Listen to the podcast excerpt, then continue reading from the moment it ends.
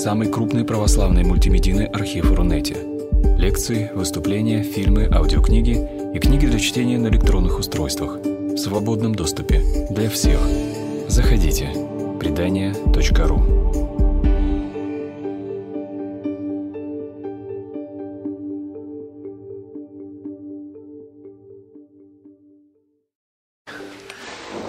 Царю небесный, утешителю души истины, же везде сы вся исполняй,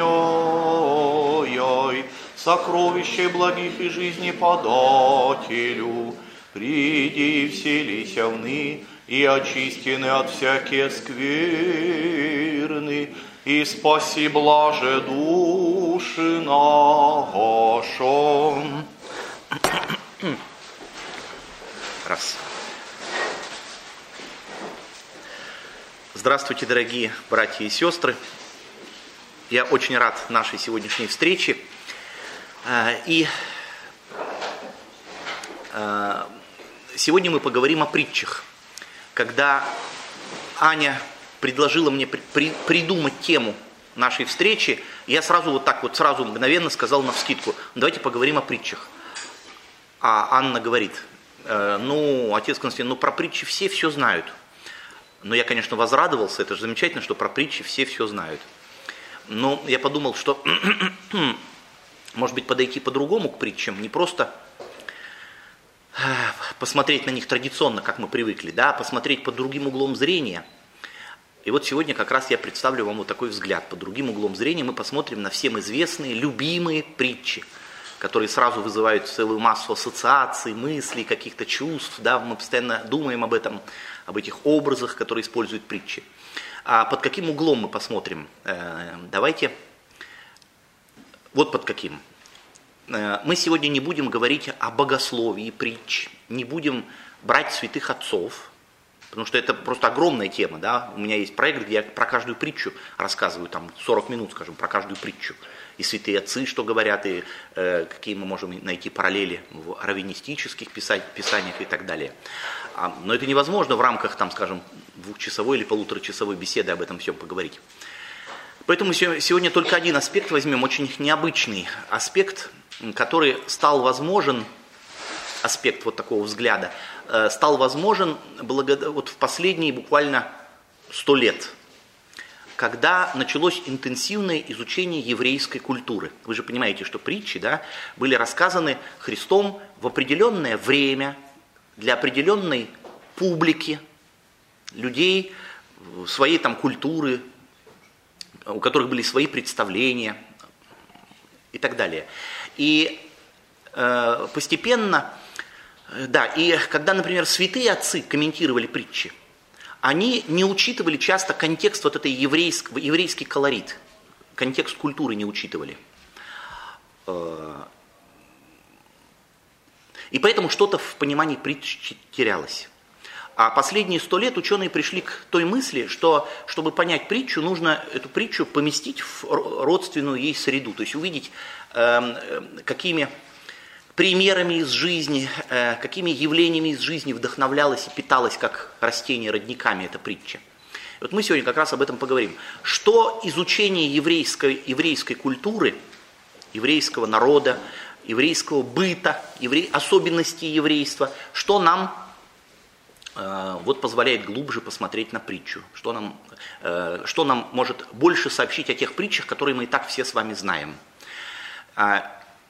И действительно, вот э, исследование притч под этим углом зрения, оно очень плодотворное.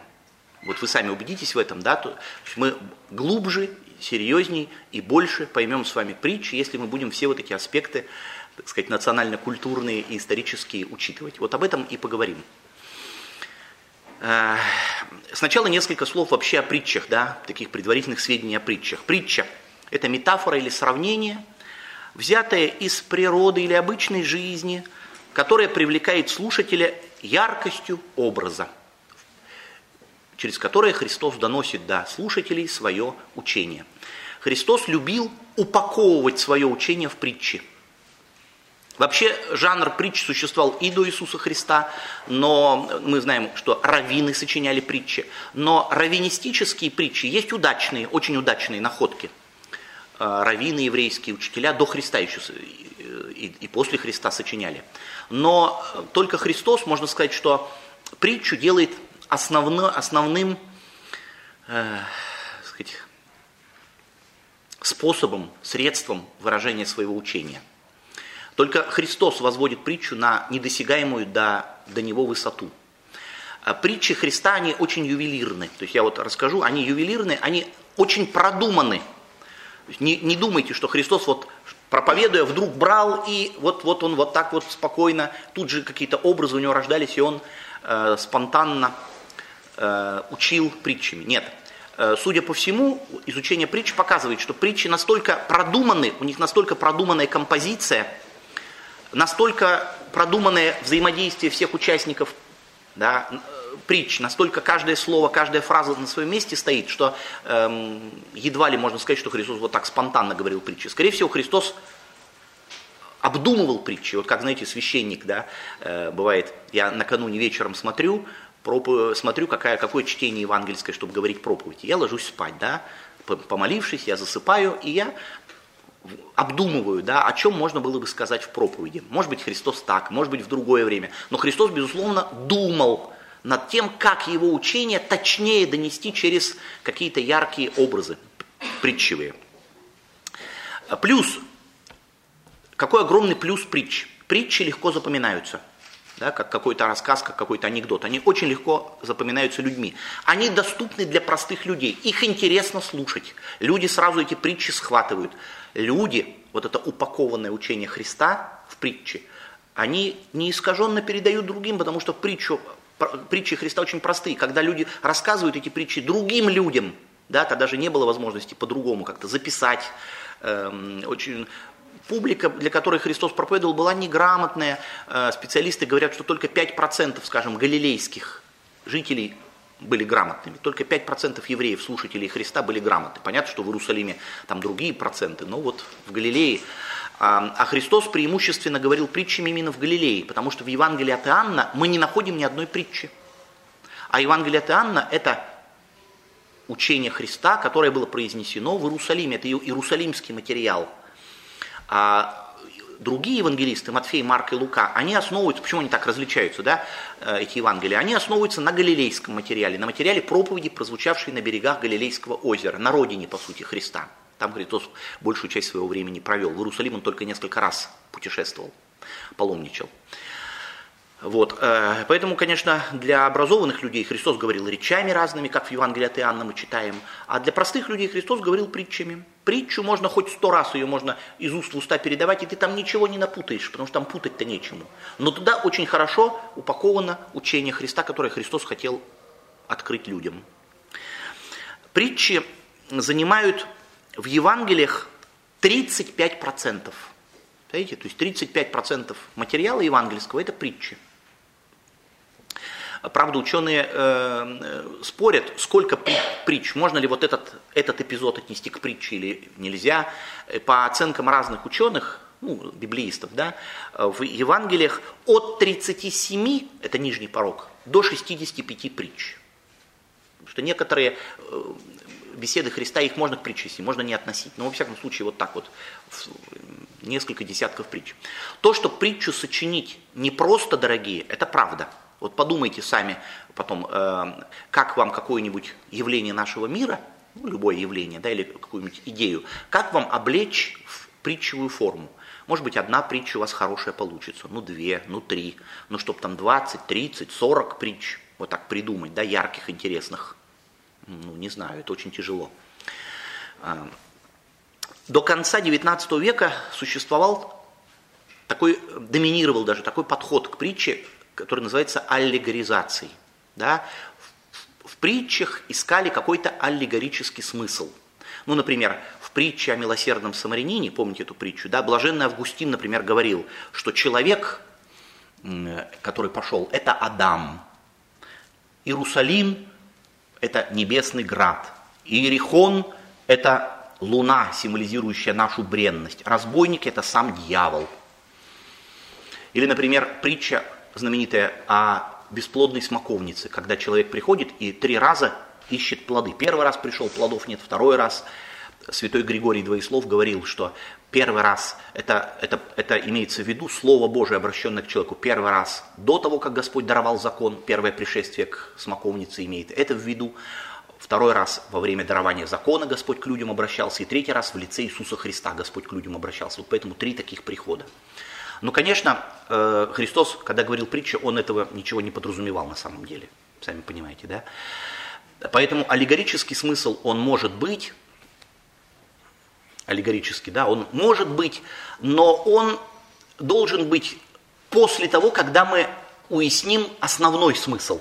Мы сейчас с вами поговорим о самом таком базовом основном смысле притчи. Святые отцы оставили нам бесконечное количество великолепнейших толкований, как притчу применить к нравственной жизни, к духовной жизни, можно ли там под каким-нибудь героем дьявола увидеть там или, или нельзя. Это все очень хорошо. Но повторяю, что мы можем уже позволить себе вот такое гурманство, такой подход, после того, как мы уяснили самый основной, корневой, базовый смысл притчи. Вот мы сегодня поговорим о вот этом самом базовом смысле. Что, учитывая реалии еврейской культуры, что притча сообщала тому человеку? Что обычный крестьянин какой-нибудь галилейский там или рыбак, что он слышал в словах Христа? Как притча в его голове звучала? Что она ему открывала? Теперь несколько слов об особенности притч Иисуса Христа. Вот это очень интересно, да? Притчи очень кратки, краткие. Только 16% притч состоят из 10 и более стихов. А 60% притч всех, всего 4 стиха имеют, то есть всего несколько строчек. Очень лаконичны. Нет лишних деталей. Характеры людей не даны, чтобы люди могли додумывать. То есть притча это очень сжатая, как пружина повествования. Да? Э, характеры, люди могут размышлять в притче о блудном сыне. Что думал отец?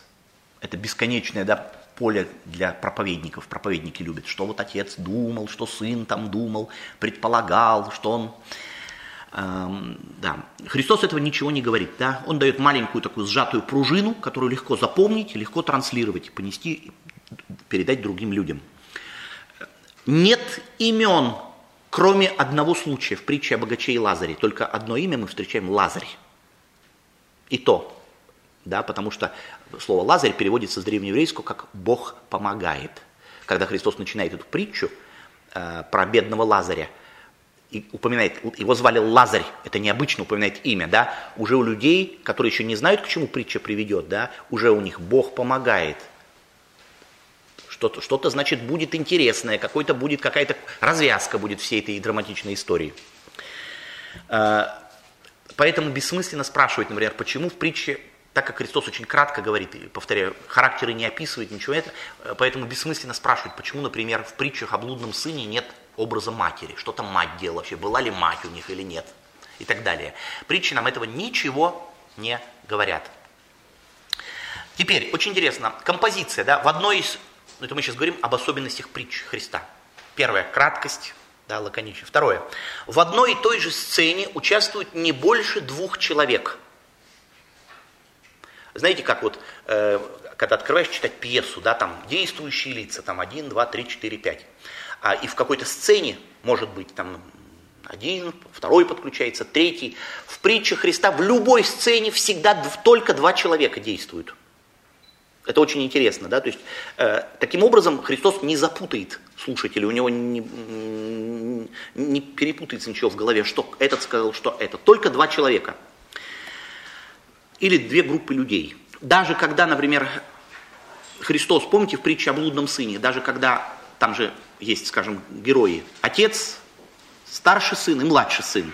И даже в притче о блудном сыне вот эта композиция соблюдается в любом случае. Христос, э, да, э, либо отец с одним сыном в одной сцене взаимодействует, в другой сцене отец уже не с этим, а с другим сыном взаимодействует. Да? То есть вот эта вот композиция очень интересная, что только два человека участвуют, чтобы притча была очень лаконичной в притчах Христа обязательно включен человек, кроме только одной притчи. Э, кроме одной. Э, даже в притче о, сея, о сеянии, да, что вот семя сеется, и то есть сеятель включен, который сеет. Знаете, э, я занимаюсь фотографией, увлекаюсь. И у фотографов, вот фотографы, которые здесь присутствуют, не дадут мне соврать, что у фотографов есть такой принцип, что человек в кадре, он оживляет историю, да? Если ты фотографируешь даже красивое дерево или красивый пейзаж, если стоит какой-нибудь человек, даже маленькая фигурка человека, фотография кажется более живой, чем если человек этого не будет. Фотографы часто сделают композицию красивую и ждут, пока человек в кадре появится, да? Вот. Да, человек одушевляет картинку. И в притчах Христа, во всех притчах обязательно тоже человек присутствует. Даже когда он не нужен вообще, тоже человек присутствует.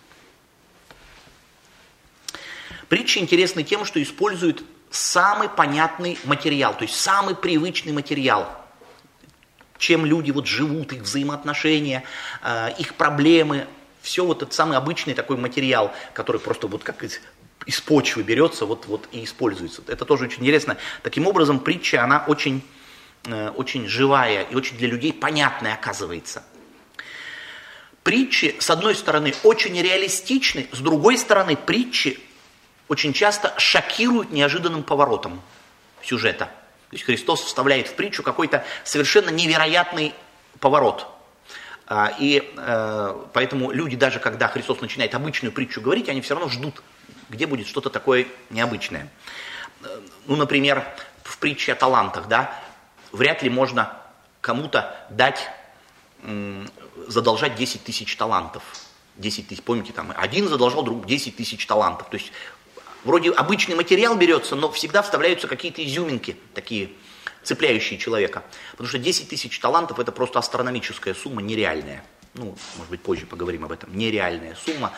Эм, даже великий царь Ирод, который строительство великий Ирод, да, Ирод великий его называют, да, который гигантское строительство.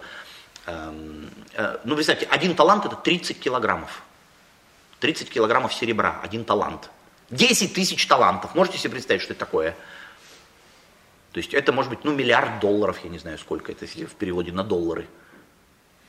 Ну, примерно в, это, в этих размерах. Это бюджет государства какого-то, потому что даже великий царь Ирод имел только за год от всех-всех доходов, и на эти деньги он строил, огромное строительство вел, он 900 талантов всего имел, даже Ирод Великий. Тут 10 тысяч талантов кто-то кому-то задолжал. Или в притче о том, как э, наемные работники э, нанимаются хозяином, и одни в одно время, другие в другое. Христос говорит, что вот он пошел на рынок, взял этих людей, они, нашел их, они пришли, потом опять пошел днем на рынок, и опять люди пришли. А, Пять раз в этой притче этот хозяин выходит за работниками на рынок. Это тоже смешно и шокировало людей, потому что никто в реальной жизни пять раз бы не ходил на рынок, да, машин же тогда не было. То есть ходить на рынок с поля своего там, да, на рынок, который где-то там находится, а он наблюдал, за, за, как дело в, в поле идет, а расстояния были большие, и ходить на рынок пять раз в день это было просто нереально, просто невозможно. Да. Иногда притчи провокационны.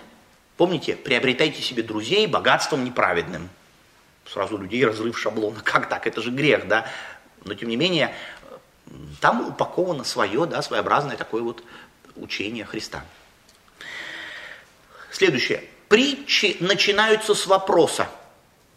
Очень часто. То есть практически всегда. Кто из вас? Или как думаете? Или как?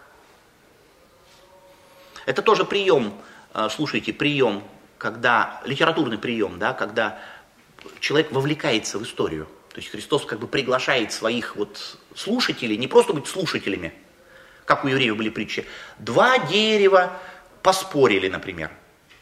У Христа, например, там, да. Как вы думаете, если один человек посадил дерево, и оно там хочет, обязательно люди вовлекаются в диалог со Христом. Вполне возможно, что в реальности, когда Христос произносил притчи, просто евангелисты нам этого не описали, люди вовлекались в этот процесс, беседовали, обсуждали что-то со Христом. Вполне возможно, уточняли что-то. Но людей Христос приглашал к активному обсуждению своих притч. Кто из вас, например, кто из вас, имея раба, пашущего или пасущего, по возвращении его с поля скажет ему, пойди скорее, садись за стол. Да, если раб вернулся, никто не скажет, иди скорее за стол. Напротив, не скажет ли ему, приготовь мне поужинать, попоясавшись, служи мне, пока я буду пить есть, потом ешь и пей сам. Станет ли он благодарить раба всего за то, что тот исполнил приказание? То есть обязанность раба, да, даже если ты устал из поля пришел, все равно обслужить своего хозяина. Так и вы, когда исполните все повеленное вам, говорите, мы рабы ничего не стоящие, потому что сделали то, что должны были сделать.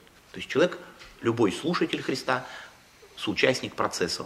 Он, как вы думаете, если кто из вас, человек себе применяет это, примеряет, да? Притчи очень часто переворачивают привычные представления.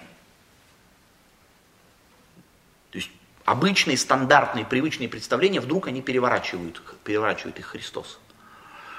Например, в притче о милосердном самарянине, да, самарянин по определению не мог такого добра сделать, потому что евреи с самарянами, они были врагами. А здесь как раз уж слушатели в любом случае, ни в коем случае не ожидали, что тут будет самарянин хорошим, да. Шел самарянин. Нет. Скорее священник был, должен по еврейским представлениям быть хорошим. Понимаете? Или пришли два человека помолиться в храм, мытарь и фарисей. Да? И мытарь, он очень хороший. Да, платит десятину, два раза в день постится. Много доброго делает. Да? И пришел мытарь, сразу в глазах людей, это плохой человек, да?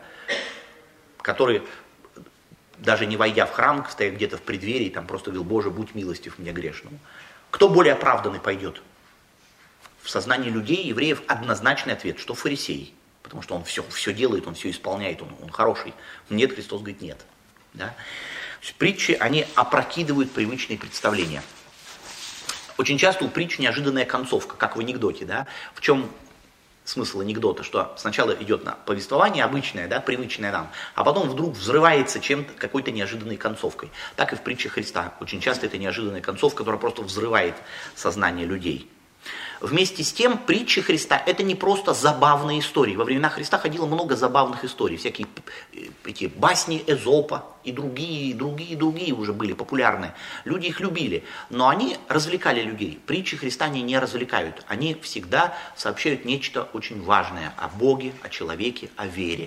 То есть притчи Христа при всей их, повторяю, вот такой вот зрелищности, они действительно зрелищны, как мы бы сейчас выразились, их интересно слушать, они, они, их вкусно слушать. Они взрывают сознание, они что-то новое, интересное дают. Но тем не менее притчи Христа всегда очень глубок, глубокие и серьезные. В Евангелии притчи расположены неравномерно. Например, как я уже сказал, у, Еван, у евангелиста Иоанна их вообще нет. У Марка только четыре большие притчи. У Матфея, Матфей берет от Марка и плюс свои 10 новых добавляет. А у Луки 18 новых. Лука больше всего любит притчи, поэтому Лука больше всего их. Э, вопрос я вам задам. Как вы думаете, если такое неравномерное распределение, которое обусловлено предпочтениями самих евангелистов, как евангелисту хотелось? Да, кто-то больше, кто-то меньше. Э, как вы думаете, наверное, евангелисты не вычерпали все богатство, все многообразие притч Христовых? Наверное, еще были притчи неучтенные евангелистами? Ну, судя по всему, да, конечно. А, по каким-то причинам евангелисты их решили, видимо, не включать. Может быть, притча слишком шокировала, или показалась им неинтересной, или у них была притча, похожая на уже на какую-то притчу, да, на вот эту. А, во всяком случае, в древних текстах, разных апокрифических Евангелиях, сохранилось несколько притч Христа, которые не вошли в Евангелие. И специалисты тщательно их проанализировали, говорят, что некоторые из этих притч могут действительно быть аутентичными, то есть ко Христу относиться. Ну вот, например, э, притча очень известная из Евангелия от Фомы. Фом, Евангелие от Фомы – это такой древний христианский документ, который действительно опирался на подлинное предание о Иисусе Христе. Но потом этот документ попал в руки еретиков, и они его испортили, гностиков. Они туда всякую чушь наложили свою, да, перемешали все это. И поэтому такой микс получился, который сейчас читаешь, то нормальное что-то, то бред какой-то, не, не относящийся там, да, Например, там Христос говорит, когда мужское и женское станут одно, тогда вот это признак наступления Царства Небесного. Это гностики так учили, что мужское неважно, не женское, нужно все слить воедино. Такой вот. Это абсолютно Христу нельзя приписывать. Да? У меня даже есть какая-то проповедь, беседа, в которой я читаю Евангелие от Фомы, Евангелие в кавычках, да, надо понимать, Евангелие от Фомы это апокриф. И я предлагаю людям, моим слушателям сказать, как вы думаете, вот это относится к Христу, это относится, это не относится. Ну вот, например, в Евангелии от Фомы есть притча Христа, которая, скорее всего, по мнению большинства современных ученых, она действительно относится к Христу. И ее не включили евангелисты, скорее всего, из-за ее ужасности, из-за того, что она страшная очень притча. Э, Христос, у него есть у Христа притчи о том, э, мы еще поговорим, да, на что похоже Царство Небесное. Помните, да, Царство Небесное, э, это такая вещь, говорит Христос, что никто, например, собираясь на войну, сначала не посчитает, сколько войска у неприятеля, надо сначала посчитать. Никто, нет таких дурачков, говорит, которые, собираясь на войну, не посчитают, сколько у неприятеля. Будем ли мы со своим войском им противостоять? Это притча каноническая, она в Евангелиях есть. Вторая притча Христа. Или, например, кто-то, задумав строительство большого дома, да, нет такого глупого человека, который бы не сел и не высчитал бы сначала, вычисления какие-то сделал. Сможет он довести строительство до конца, хватит у него средств, скажем, на это. Затеваешь грандиозный проект, посчитай. Ну, это, это о чем притча? О том, что каждый, кто хочет стать учеником Христовым, должен задать себе вопрос, а смогу я, собственно, ответственно к этому подойти, если меня какие-то лишения будут ждать, какие-то неприятности, да, какие-то скорби. Вот о чем причитаете. Нужно посчитать свои силы. Если у тебя селенок не хватает, так подумай, может быть, тебе не нужно христианином становиться, пока еще, да, если хочешь еще в ветхом жить, так сказать, пространстве. А, и вот евангелисты нам дают две вот эти притчи про войско и про расчеты при строительстве дома. Но у Христа есть в Евангелии от Фомы, эти тоже две притчи даются, еще дана третья. А вот третьей в наших канонических Евангелиях нет. А третья такая, совсем шокирующая. Христос говорит, вот я сейчас дословно. Или царство Отца подобно человеку, который хочет убить сильного человека. И вот этот человек, который хочет убить, он извлек меч в своем доме и вонзил в стену, чтобы узнать, будет ли рука его крепка. Тогда он пошел и убил сильного. То есть представьте, да, человек, который хочет с кем-то сразиться, берет нож и втыкает его в стену, чтобы посмотреть, будет ли его рука крепка, не, не испугается ли он, да, воткнет ли он нож. После этого он уже как бы идет вот на свое мероприятие. Согласитесь, такая не совсем, да, благочестивая притча. Тем не менее, она тоже об этом же, на эту же тему, что нужно свои силы рассчитать. Но евангелисты наши, они ее, эту притчу отказались включать в канон, хотя, э, судя по всему, тщательные исследования этой притчи показывают, что, скорее всего, она действительно была притчей Христовой. Или, например, в другой есть апокриф, называется Евангелие от Иакова, тоже древнехристианский. Там есть три притчи, которые тоже приписаны Христу, да и которые, по мнению ученых, могут действительно быть притчами Христовыми. Ну, например, я э, вот вам две только маленькие эти притчи прочитаю. Первая. «Не позволяй Царству Небесному вянуть, ибо оно подобно пальмовой ветви, чьи плоды падают вокруг нее. Они прорастают и расцветают листьями, а потом и они умирают». То есть пальмовая ветка, да, финиковая, финики падают и прорастают, и из них тоже новые деревья. То есть Христос говорит, если ты зажегся Царством Небесным, то есть даже если ты состаришься, так сказать, завянешь, сей, производи продукт какой-то, да, то есть деятельность какая-то должна быть, польза от того, что ты стал христианином. И эти плоды прорастут, принесут другой плод. Да, мы должны сеять с вами, а прорастет оно, где оно прорастет, Бог знает как. Я много раз в своей жизни убеждался, что когда делаешь какие-то дела, даже абсолютно, которые можно и не делать, и даже кажется, что они бессмысленные, ну, христианские какие-то дела. И вдруг спустя годы оказалось, что именно это проросло удивительным, удивительнейшим образом, да. Как я помню, однажды э, пришли хоронить люди, протестанты принесли хоронить женщину одну, маму, но она была православная, а люди были протестанты. И я хоронил эту женщину, а потом я, видя, как эти протестанты скептически относятся священник, все это такое, никто не крестится, естественно, да, стоят так вот. А, и мне хотелось тоже поскорее закончить все это и попрощаться с ними. Тем не менее, я проповедь сказал, да, о Господе, о Христе, о православии, серьезную проповедь. Прошло лет восемь. Одна женщина из этой группы протестантской, она у нее были проблемы, она пришла в православную церковь. И она стала активной христианкой, такой даже руководительницей христианской общины, построила храм, она такая состоятельная женщина. Вокруг себя собрала многих-многих-многих людей. Стала православной и очень активной христианкой. Кто знал, да, что вот это принесет через много лет. Она мне говорит, отец Константин мне рассказывает, говорит, я, так, я, говорит, когда вы рассказывали это проповедь, давно, говорит, давным-давно. Я не помню, когда это было, кстати, не помню даже, когда я рассказывал-то. Она мне напомнила. Я, говорит, тогда так послушала, задумалась, а потом отложила в сторону это. А потом спустя годы это все как-то вот явилось. Или вот из того же Евангелия от Иакова, Царство Небесное подобно колосу, когда колос созрел, он разбросал свои плоды и вновь наполнил поле колосьями. Похожая притча, да, то есть колос, с которым много зерен и разбрасывает. Христос, естественно, одни и те же притчи говорил неоднократно. Как любой священник знает, когда разные аудитории, иногда какие-то одни и те же случаи приводишь. Иногда люди придираются, говорят, а вот вы тогда сказали, что так, вот, вот там была такая особенность, а в этот раз вот вы сказали, что ну, что-то было по-другому.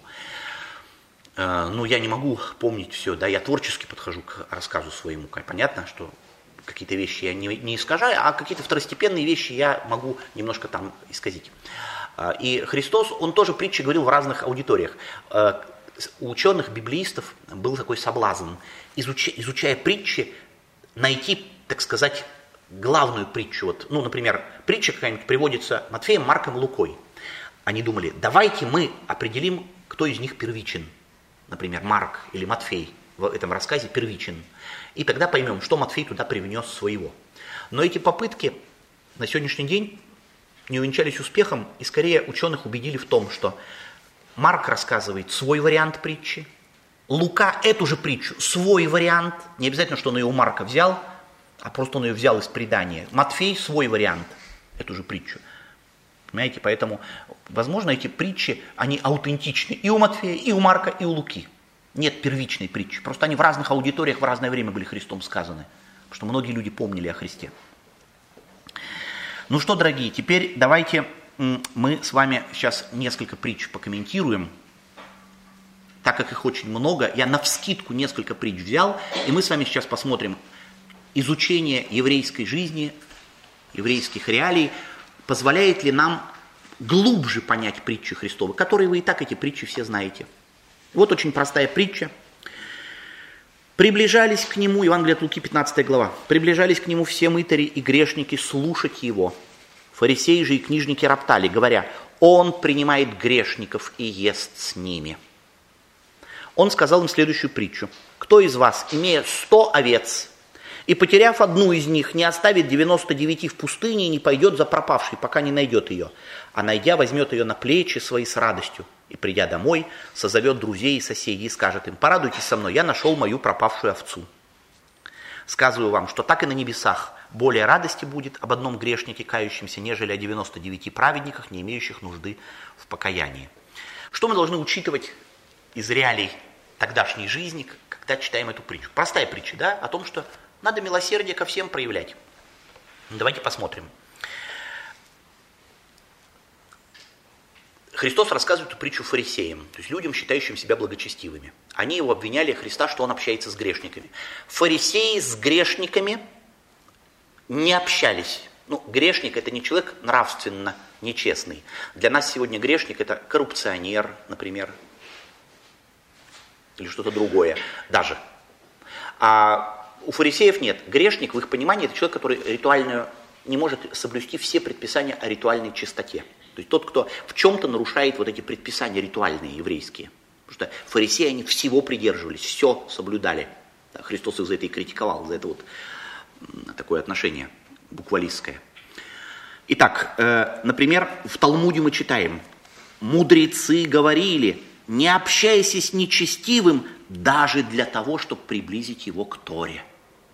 Даже если у тебя есть шанс приблизить человека к Торе, ну, Тора, закон, то есть, по сути, к, даже есть шанс сделать его праведником, не общайся, чтобы самому случайно не оскверниться.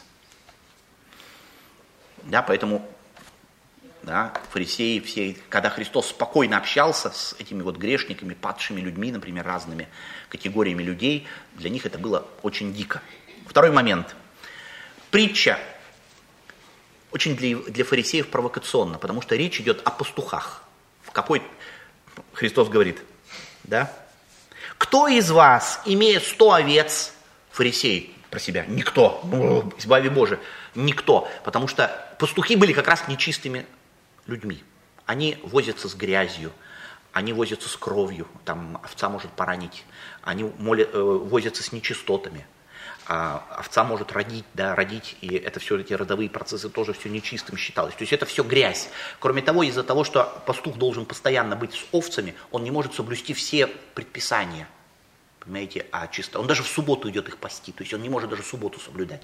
Поэтому пастухи считались презренными и нечистыми, входили в категорию нечистых людей.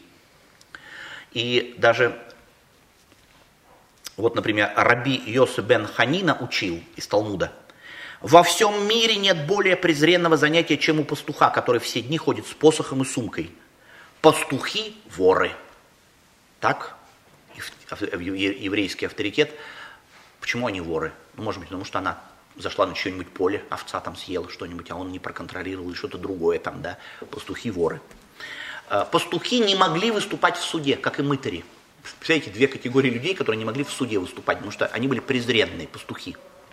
И Христос теперь фарисеям говорит, если кто из вас, имея сто овец, сами понимаете, да, как это, как это взбесило слушателей, они про себя, да никто, из нас точно никто, подумали, думали они. То есть Христос идет на провокацию специально, провоцирует. Э, более того, он Бога сравнивает с пастухом. Ведь в этой притче кто? Так и Бог, да? Представьте, что если, э, как бы, например, современный бы проповедник, рассказывая о Боге, использовал какой-нибудь о Боге, ну, такое э, образ, да, какой-то какой низкий, может быть, нечистый образ. Ну, например, э, какая у нас презренная профессия есть сейчас? Наркоман. Не, не наркоман, наркоман. Нет, пастухи-то, они, понимаете, они были сами-то по себе неплохие, но их евреи считали плохими. Они, они были нормальными людьми. Ну давайте так скажем э, мягко, да, допустим, коллектор, который выбивает долги, да, коллектор. Есть такая профессия официальная? Есть, есть такие люди, есть. Но мы бы с вами пошли в коллекторы? Не пошли бы. Чтобы прийти в семью какую-то и трясти у них деньги, а там дети плачут, там, мы не смогли бы этого с вами сделать, да. Вот, представляете, сказать, Бог это коллектор, который будет из нас выбивать долги, батюшка какой-нибудь сказал. Отец Андрей Ткачев может так сказать, да. он как раз за словом в карман не лезет в этом случае. Но вообще так это не, не совсем принято у нас. Мы скорее комплементарно о Боге говорим, высоко. А это все низкие образы. Христос самые низкие образы применяет. Да? Что еще можно учитывать интересное? Что овца, когда она терялась, вот здесь какая, какой образ у нас? Овца потерялась, пастух оставляет ее и идет, оставляет стадо целое и идет искать идет искать эту овцу. Овца, в принципе, потеряться не могла. Ну, об этом, да, ученые, занимающиеся все этим этнографией, исследованием. А, специально весь 20 век куча людей, исследователей жила в Палестине, общалась там с всякими людьми, чтобы понять, как рыбу ловили, как, как овец спасли. Дело в том, что если овца чувствует, что она потерялась, ну, например, она отбилась от стада, она просто ложится на землю, пассивно ложится и лежит. Просто нужно нам вернуться чуть-чуть там и просто взять эту еду. А идти искать эту овцу, чтобы она куда-то шла, шла в какие-нибудь колючки, забрела, это, конечно, очень сложно представить. Но это можно представить, есть такие, пастухи говорят, что, ну да, есть такие овцы, это овцы немножко, ну, неадекватные. Да, то есть немножко такие, которых там с головой, ну, знаете, тоже у животных же тоже бывают с головой какие-то проблемы, там, да, какая-то неадекватность. Они же не все, как заведенные, действуют по схеме. Вот. Вот это тоже нужно. Э, вот представьте, да, о чем притча, да, здесь овца это человек, то есть неадекватный человек.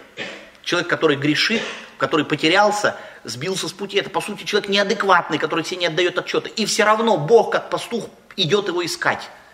Чтобы любого человека, даже который совсем сбился с пути, там, сошел с ума, потому что вот этот сын из притчи о блудном сыне – Помните, этот сын, он тоже себя неадекватно вел, да? Там сказано, потом он пришел в себя и сказал, вернусь я к отцу, пришел в себя.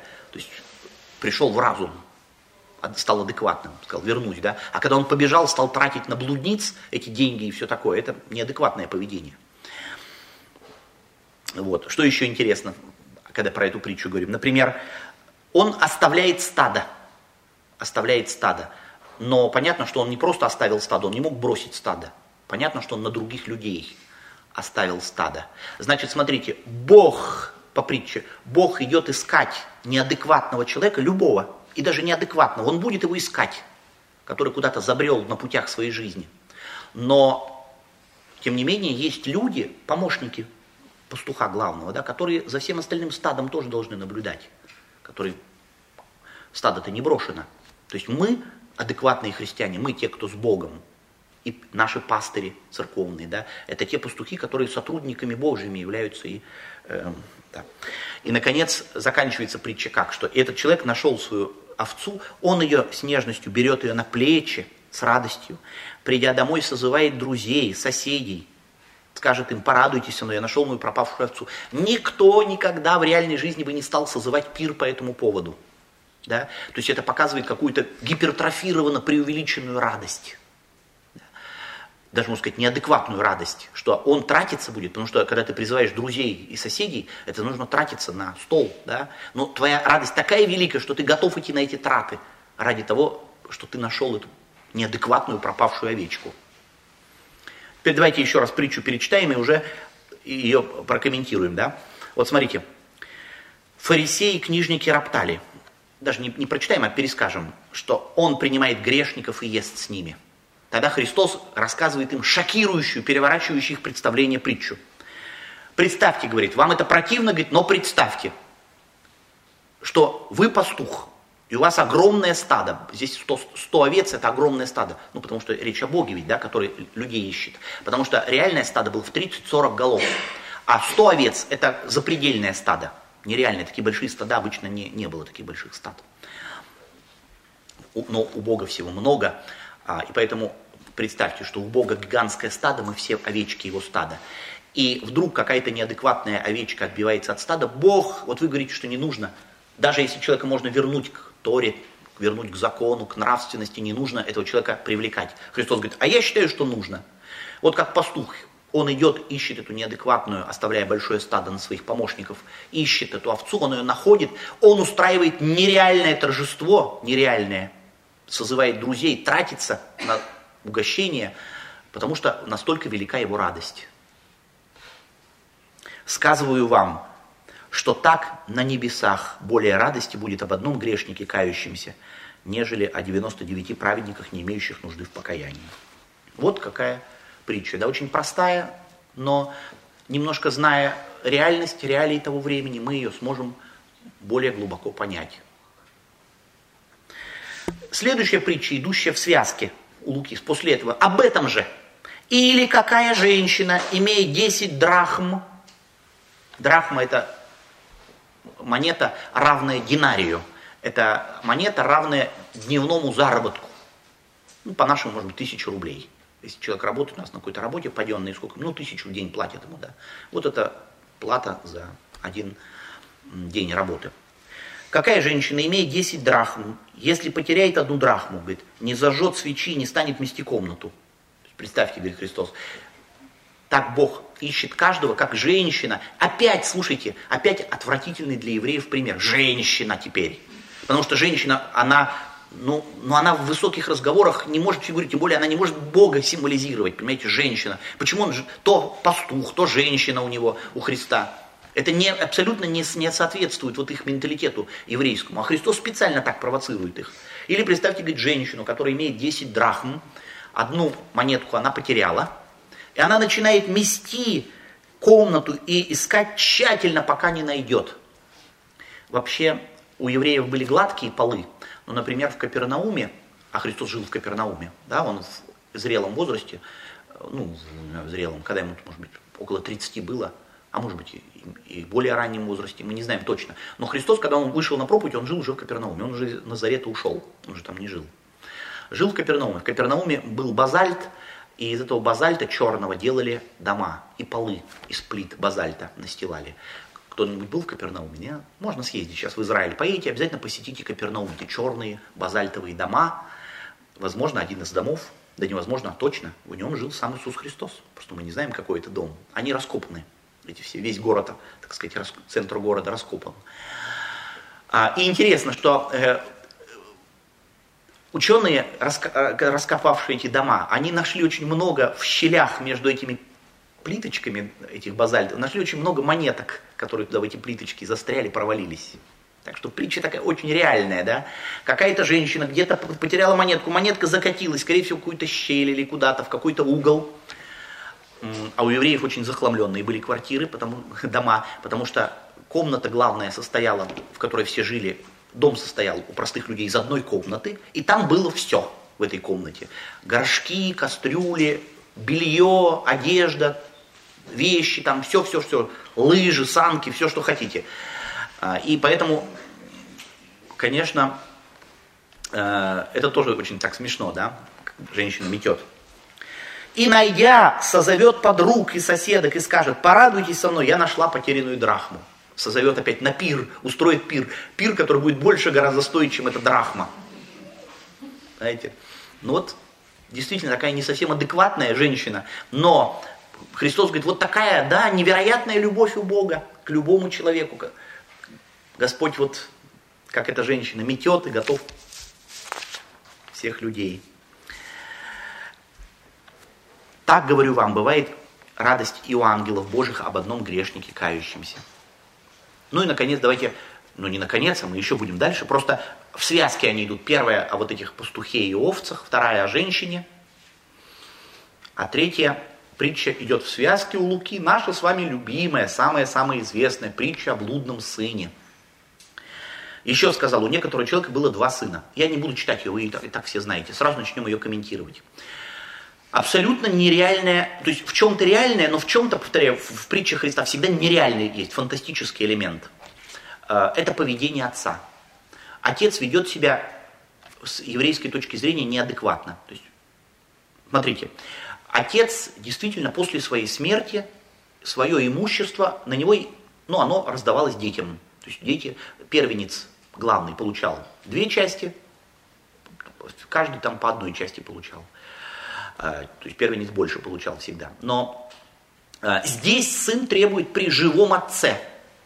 При живом отце это было вообще ну, абс- абсурдно, да, абсурдно требовать. Это у нас сегодня могут дети сказать матери, мать, пожалуйста, давай, сворачивайся, там, выезжай куда угодно.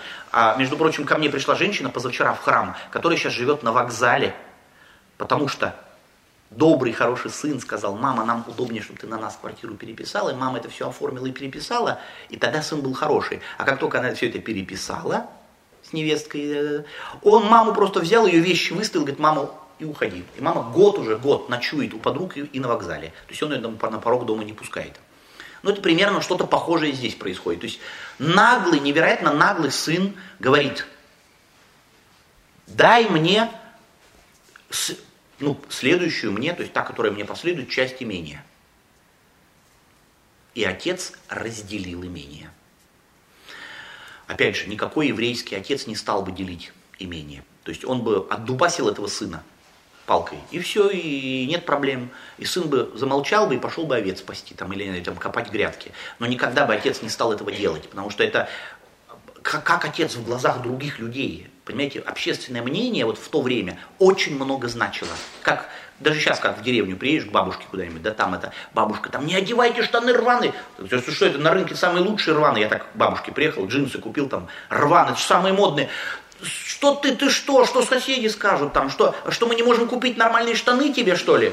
Ну, я еще мальчиком там был, только появились, это 80-е годы еще джинсы тогда, да, рваные, эти вареные такие были, помните, да. Что, мы не можете нормальные штаны купить? Что скажут соседки? Отец хоть как не мог так, но отец это делает. Он разделяет ему часть имения. Дальше. Хорошо, сын пошел в дальнюю сторону, у, у, я, я буду говорить, как слушатели Христа слышали все это. Да? Нам важно их глазами посмотреть на эту историю. В дальнюю сторону это куда? Это к язычникам. Это омерзительно да, для евреев. Он пошел к язычникам, в дальнюю сторону, к язычникам. И там расточил имение свое, живя распутно. Вообще язычники или тема блуда для евреев была болезненная. Они очень щепетильны были в этих вопросах. Да? Помните, у них была проблема, что царь Ирод там сманил себе жену своего брата сводного брата Ирода Филиппа и жил с ней, Иродиаду. И Иоанн Креститель там, и все его обличали. То есть все сплетничали. нас сегодня это вообще даже такая проблема вообще не будет, например, интересовать. Согласитесь, какой-нибудь чиновник, он сманит там жену своего там сводного брата и будет с ней жить. Да бог с ним, это их дело, скажем мы. Но в то время вот для евреев это было настолько оскорбительно и неприятно, что они вот это страдали от всего этого. И вот здесь Христос максимально нагнетает ситуацию. Пошел к язычникам, с блудницами в блуде расточил эти все деньги, которые он у отца вообще отнял неправильно. Когда он прожил все, настал великий голод в той стране, он начал нуждаться. Тогда этот сын нанимается в пастухи, в свинопасы. Свинья это тоже нечистейшее животное для евреев. Более того, он питается из одного корыта со свиньями. То есть тут величайшая степень, когда сын ушел и жил там, величайшая степень безнравственности к язычникам в блуде. Тут величайшая степень падения, пал, ниже некуда падать вообще. Омерзительно ничего не придумать, как пасти свиней и есть с одни, тем же этими рожками, которыми они питались, питаться. Придя же в себя, то есть наконец он пришел в ум свой, сказал, что сколько наемников у отца моего избыточествуют хлебом, а я умираю с голода. Встану, пойду к отцу моему, скажу, отче, я согрешил против неба и перед тобою. Да, он в первую очередь против неба, против Бога. Против неба это против Бога. Он же сказал, он отца, да, а сказано, чти отца и мать, Бог сказал. Чти отца и мать. А он, по сути, не чтит отца, он плюнул в лицо отцу, когда эти деньги. Поэтому он прежде всего перед Богом согрешил, а потом перед отцом уже. Вот этот человек пришел в себя и говорит, я согрешил перед небом и перед... Скажу ему так, отче, я согрешил перед небом, перед тобой, я уже не достоин называться твоим сыном. Прими меня в число наемников, в число слуг. Да? И на самом деле нормальный отец, вот, понимаете, интерес ни на секунду слушателей Христа не ослабевал. Нормальный человек, сразу слушающий Христа, задавал себе вопрос. Ну, естественно, это нормально, и отец его действительно примет как наемника, как слугу своего. Потому что отец не может его восстановить в статусе детей, может быть, лет там, ну, лет на 10 даст ему такую эпитемию. Он не может его восстановить, потому что, опять же, кем отец будет в глазах других людей, в глазах соседей? Встал и пошел к отцу своему. И когда он был еще далеко, увидел его отец. Когда он был еще далеко, увидел отец. Значит, отец смотрел, ждал, да, в окно или куда, или отец сидел, может быть, сидел и смотрел на, в том, на ту дорогу, куда сын ушел. Но когда он был еще далеко, отец его увидел первый. И сжалился и, побежав, пал ему на шею. Отец первый бежит. По еврейским законам никогда почтенный отец семейства или почтенный человек не ходил быстро и уж тем более не бегал, потому что бегать это поднимать полы халата, когда ноги будут сверкать, да, пятки сверкать. А ноги свои считалось неприличным показывать. Ноги никто не мог видеть, но ноги такая интимная часть тела была. И поэтому э, поднимать полы халата и бежать, помните, как задрав штаны бежать за комсомолом, это было абсолютно невозможно. Отец это делает. То есть здесь нарисован невероятный отец, абсурдный отец – но, ну да, Бог вот он такой абсурдный в своей любви, который готов нас бесконечно прощать, миловать, лобзать, бежать к нам навстречу, несмотря на то, что мы совсем как скоты какие-то падшие, протратили все хорошее, что он нам дал. Сжалился, побежав, пал на шею, целовал его. Сын сказал ему, отче, я согрешил против неба и перед тобой, уже недостоин называться сыном твоим. А отец сказал рабам своим, отец его перебивает. Сын хочет сказать, дай я стану твоим наемником. Отец ему не дает договорить эту фразу. Наемником ты никогда не будешь по определению. Отец говорит, принесите мне лучшую одежду. И отец его тут же восстанавливает в статусе наследников. Лучшая одежда, оденьте, дайте перстень. Перстень, печатка, да, хозяина, который может распоряжаться имением и обувь. В обуви только хозяева ходили. И обувь на ноги его. А все слуги ходили всегда босиком. Да, и дайте обувь ему. То есть отец его тут же побежал навстречу, восстановил в статусе своих детей. Только было бы твое желание начать к Богу возвращаться. Христос говорит. Приведите откормленного теленка, закалите, станем есть и веселиться. Ибо вот этот сын мой был мертв и ожил, пропадал и нашелся. И начали веселиться. Вот. Но у притчи есть продолжение. Да? Поэтому, когда мы говорим притчу о блудном сыне, на самом деле это правильнее говорить в библейской науке, в книжках по библистике, эта притча называется иначе. Притча о двух сыновьях. Потому что сейчас будет вторая история, второй сюжет, опять два действующих лица, отец и уже другой сын. Это абсолютно, можно сказать, самостоятельная история. Ну, на эту же тему, на похожую, но, в общем, свой сюжет, второй интересный, разыгрывается. Старший сын, то есть который абсолютно правильно поступает, который остался с отцом, все смиренно, хотя старший претендовал бы на, да, на имение, а не младший. Младший обнаглел. Старший был на поле, то есть он на поле, как настоящий сын, он трудился. Возвращаясь, когда приблизился к дому, услышал пение ликования, призвав одного из слуг, это позор, потому что выяснение отношений, у них дальше будет выяснение отношений на улице. А никогда евреи не выясняли отношения на улице. Ну, да? Мы же говорим о реалиях того времени. А, и он никогда бы в реальной жизни не стал бы звать слугу, не входя в дом. То есть какие-то вопросы, зайди в дом, там тихонечко решай. Никто не должен твой конфликт видеть на улице. Это неприлично. Но здесь уже начинается момент, что вроде хороший сын, да, во всем хороший, а червоточинка есть. И сейчас он будет скандалить, позорным образом истерично себя вести, истерично скандалить. Спросил слуг, одного из слуг, что это такое? Он сказал, брат твой пришел, отец твой заколол. Он осердился и не хотел войти в дом. И дальше раздувается на улице, на потеху всем, всем, всем раздувается скандал. Отец, выйдя, звал его, тоже невероятно, но отец это сделал. Он сказал в ответ отцу, вот я столько лет служу тебе, никогда не приступал к приказанию твоему, но ты никогда дал мне и козленка, чтобы повеселиться с друзьями моими. Не знаю, имеет ли это отношение, но специалисты говорят, что в принципе евреи козленка на поминках ели. Обязательно козлятину на поминках. Может быть, здесь есть такой скрытый намек, что он говорит, прямо не говорит, но как в психологии говорится, двойное послание, да? А он говорит, что я вот сколько тебе тружусь, а ты, отец, зажился на этом свете, как бы я давно уже с друзьями хотел бы козленка бы заколоть и повеселиться, да, а я все смиренно, стиснув зубы, служу тебе. А этот сын твой, расточивший имение с блудницей, пришел, ты заколол для него откормленного теленка. Он же сказал ему, сын мой, ты всегда был со мной, все мое твое. О том надо было радоваться и веселиться, что брат твой сей был мертв и ожил, пропадал и нашелся. О чем эта притча? О том ли, что Христос, как часто комментаторы да, думают, что Христос не только евреев, но и язычников. То есть старший, брат, старший сын – это евреи, который всегда был с отцом, а младший сын – это язычники, да, которых Христос призывает в церковь. Скорее всего, нет. Так как эта притча стоит в связке, в контексте с двумя другими о грешниках кающихся, скорее всего, это тоже притча просто о грешнике кающемся.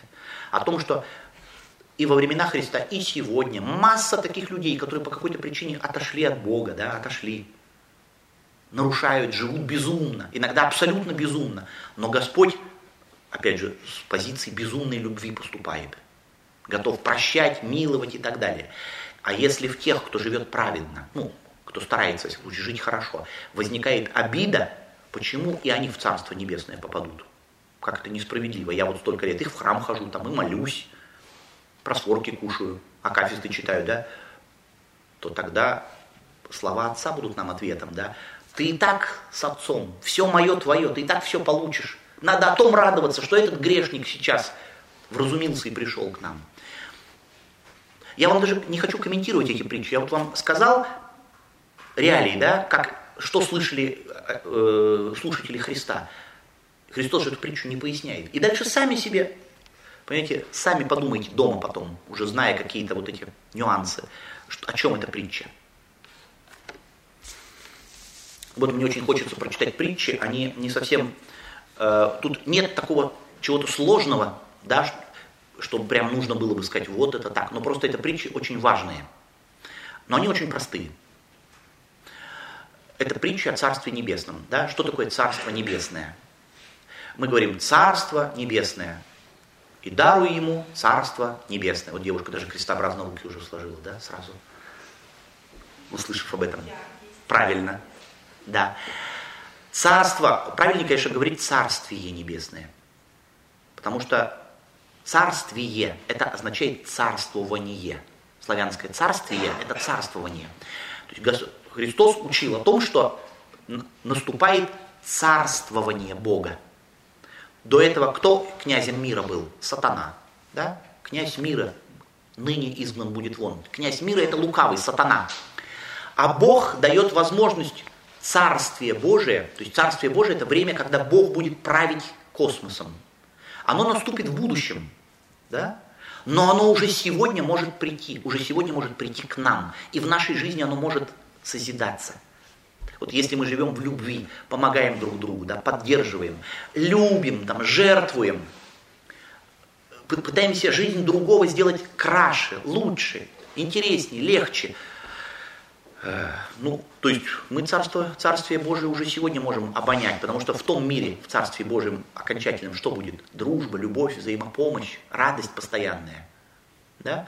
Поэтому не думайте, что э, Царствие Божие это какая-то такая абстракция, да, что только молись и Царство Божие. Нет, Царствие Божие и через молитву, и через деятельную любовь осуществляется. Христос говорит, что наступило время, когда вот это Царствование Божие должно в ваши сердца войти, должно жить начать в вас. Потому что древний мир был очень раздроблен, очень эгоистичен. Понимаете, э, вот эта поговорка «человек человеку волк» античная, да, еще до Христа, которая была, «человек человеку волк», это же поговорка об, об очень многом. Ну, понятно, что ценились семьи, для своей семьи все еврей бы сделал, но для чужих людей, уже человека не своей семьи, ничего бы не стал делать. Ну, только если ему выгодно стал бы что-то делать. Христос говорит, давайте объединяться в братство людей по-другому. Поэтому царствование Божие, как то, что воля Божия будет в вашей жизни торжествовать, оно уже доступно нам здесь и сейчас. Вот учение, собственно, о Царстве Божьем. То есть, да, Царство Божие или Царствие Божие – это время правления Бога. Окончательно оно начнется в будущем, когда мир преобразится, но уже начинается здесь и сейчас, среди нас. И мы можем это Царство Божие созидать в наших отношениях, строить можем и в наших семьях, и в наших коллективах трудовых, и в наших храмах. И когда я пришел в один храм, а мне в храме сказали, что у нас, вы знаете, говорит, у нас, э, у нас говорит, тут не очень здоровая атмосфера. Там, я помню, мы с дочкой пришли в один храм, а там мне женщина, мы идем, маленькая дочка еще была, говорит, «Э, здесь, говорит, нашего батюшку, говорит, просто съели. А мне дочка говорит, папа, пойдем отсюда, здесь людей едят. Испугалась, маленькая дочка была, да. Это, конечно, если даже в храме такое может происходить, да, человека какого-то съели или подсидели, или что-то там такое, то это, конечно, что-то не про Царствие Божие. Вот. А, и вот здесь у Христа это излюбленнейшая тема. Чему подобим Царствие Божие? Да? Оно чему уподобится? Уподобляется чаще всего в словах Христа. Чему-то маленькому, что начинает возрастать, как дрожжи, да, как, как семя какое-то. Но на этом пути, когда мы захотим Царствие Божие в себе взращивать, Царствие Божие, это реаль, так как это реальность Божия, только Бог своей благодатью может, понимаете, поливать нашу душу, чтобы вот это Царствие Божие в нас прорастало. Христос имеет в виду следующее, что вы учтите, что вы своими силами, вот эту любовь, это братство, это единство, единодушие, молитву вы не, не приобретете. Только если Бог будет вливать в вас свою благодать, которая вашу душу просто-напросто как землю э, смочит, и все это прорастет хорошее. Но лукавый будет препятствовать. Вот, например, царствие, царство небесное – подобно человеку. У нас Царство Небесное. Это неправильно, потому что по-славянски Царствие Небесное. Всегда Царствие правильно говорить, то есть царствование. Царство Небесное подобно человеку, посеявшему доброе семя на поле своем. Да? То есть человек посеял в себе, и оно должно возрастать. Но когда люди спали, пришел враг и посеял между пшеницами плевел и ушел. Э, такая ситуация, что какой-то злодей решил напакостить, да, он пошел, купил сорняков каких-то на рынке, или где-то заказал людям, которые выкопали по его просьбе сорняки, да, какие-то, или семена каких-то сорняков. И он пришел ночью, чтобы наподлить. Ученые говорят, что такая, такие ситуации были. Действительно, такие ситуации были, когда, желая напакостить, нагадить человеку, вот просто брали и сеяли на его поле сорняки. И вот кто-то пришел ночью и посеял плевелы, то есть сорняки. Когда взошла зелень, показался плод, тогда явились и плевелы. Опа, выросли эти сорняки. Придя, рабы домовладыки сказали, господин, недоброе ли семя ты сеял на поле своем, почему еще и плохое? Он сказал им, враг человека сделал это. Они сказали, пойдем мы выдернем. Он сказал, нет, оставьте, чтобы, выбирая плевелы, вы случайно не выдергали с ними и пшеницы. Оставьте расти их вместе до жатвы. А во время жатвы я скажу жнецам, соберите прежде плевелы, свяжите их в связки, чтобы сжечь пшеницу, уберите в житницу мою. И дальше Христос изъясняет эту притчу. Сеющий доброе семя есть Сын Человеческий. То есть Сын Человеческий своей проповедью, своим учением, своим, своими деяниями Он в наших сердцах посеял Царство Божие. Оно начало возрастать. Хорошее начало возрастать. Поле есть мир. Доброе семя – это сыны царствия, плевелы – сыны лукавого. То есть Христос сеет доброе, но также будут и злые люди. И Бог оставляет злых с добрыми расти, как и в нас, в нашей душе, оставляет злое с добрым быть в перемешанном состоянии до времени жатвы. Жатва для каждого конкретного человека – это его смерть. Да, когда ты идешь к Богу и будешь уже одержать ответ о своей жизни. Что ты давал ли плевелам этим расти? А, или наоборот их старался истреблять. А в отношении мира, да, Бог терпит злых людей, потому что Христа спрашивали, доколе будут злые люди? Они будут всегда, говорит Христос. Считайте, что будут добрые сыны царства и будут злые сыны лукавого. И Бог это все до времени окончательного суда над миром, до времени эсхатологического суда оставляет расти вместе. Посему, как собирают плевелы, огнем сжигают, так будет при кончине века. Пошлет Сын Человеческий ангелов своих, соберут из царствия все соблазны, делающих беззаконие, вернуты в печь огненную, там будет плач и скрежет зубов. Да, тогда праведники высеют, как солнце в царстве Отца, а праведники высеют, как солнце. Кто имеет уши слышать, да слышит. Кстати, это э, выражение еврейское, традиционное, раз мы говорим о еврейской культуре, да, кто имеет уши слышать, да слышит. Это значит, что в моем рассказе скрывается что-то большее, чем кажется на первый взгляд. То есть это такая характерная традиционная присказка, э, когда что-то говорили, что, что больше, чем на первый взгляд кажется. Когда нужно подумать, да, размышлять. Поразмышлять. Поэтому Христос часто свои какие-то сентенции он заканчивает такими словами, что имеющий уши слышать да слышит. То есть смотрите глубже, думайте над этим рассказом. А вот дальше. Это все в связке идут притчи. Это Евангелие от Матфея, 13 глава. Иную притчу предложил он им, говоря, «Царство небесное подобно зерну горчичному, которое человек посеял на поле своем, которое меньше всех семян, но когда вырастет, бывает больше всех злаков, становится деревом, так что прилетают птицы небесные и укрываются в ветвях его». Да? Маленькое горчичное зернышко, сейчас, когда вы приедете в Палестину, вам дадут, вам, вас подведут к красивому дереву, э, скажут, вот это горчичное дерево, вот это горчичные зернышки. И я сам попал на эту удочку, потому что я, э, да, сорвал эту горчичные зернышки, сфотографировал это дерево, потом в интернете разместил, сказал, посмотрите, как это горчичное дерево. А потом, когда я уже стал плотнее заниматься, я узнал, что это горчичное дерево называется канадская горчица. Ее в 19 веке в Палестину привезли. Во времена Христа ее не было. А, наконец, сегодня между учеными консенсус. Какая горчица имелась в виду? Именно та самая горчица, которая сейчас мы называем ее французская горчица. Знаете, вот баночки французской горчицы, такие маленькие, и зернышки. Вот это та самая горчица, которая растет в Палестине. Во времена Христа росла. Вот такую горчичную зернышко я всегда... Теперь я покупаю эту французскую горчицу. Мне нравится, когда в холодильнике открываюсь, это французская горчица. О, мне это о Евангелии напоминает. А также я люблю этих мушек дроздофил, да, которые всегда плодятся, потому что это евангельские мушки. Христос в Евангелии говорит, что фарисеям, вы отцеживаете комара, а поглощаете верблюда. В оригинале не комара, отцеживаете. А отцеживаете, что такое вино? Когда настоялось, его переливали через ситечко, отцеживали. А там вот эти мушки плавали. Дрозофилы, да. Вот они плавали. Поэтому я думал, о, это хорошие мушки евангельские.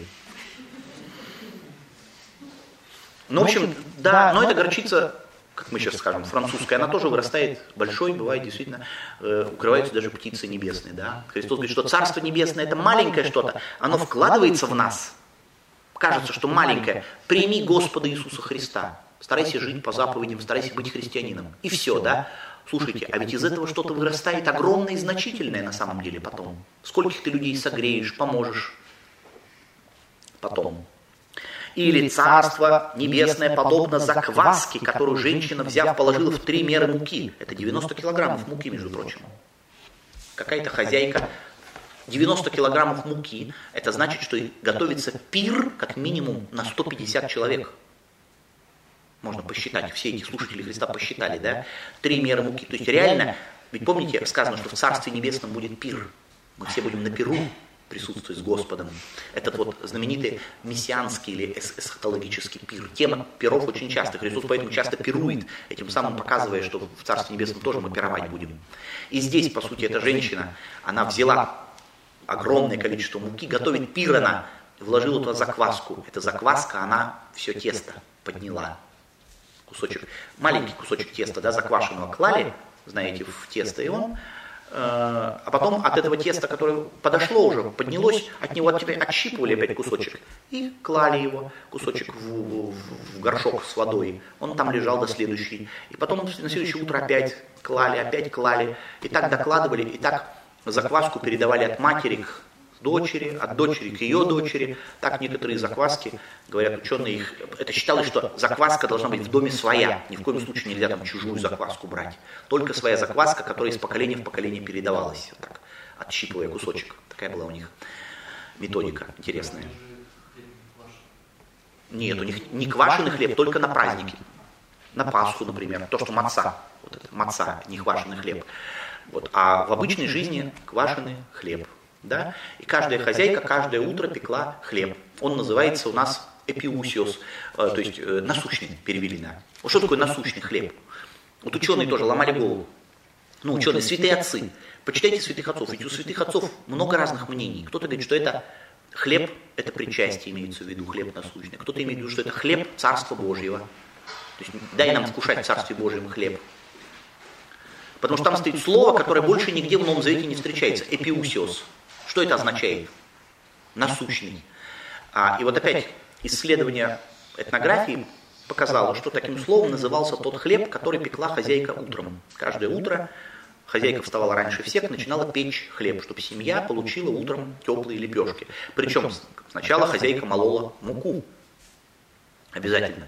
Чтобы намолоть килограмм муки, нужно было в течение часа вращать каменную мельницу. Кто-то был в Палестине, видели эти каменные мельницы? Вращали их, да?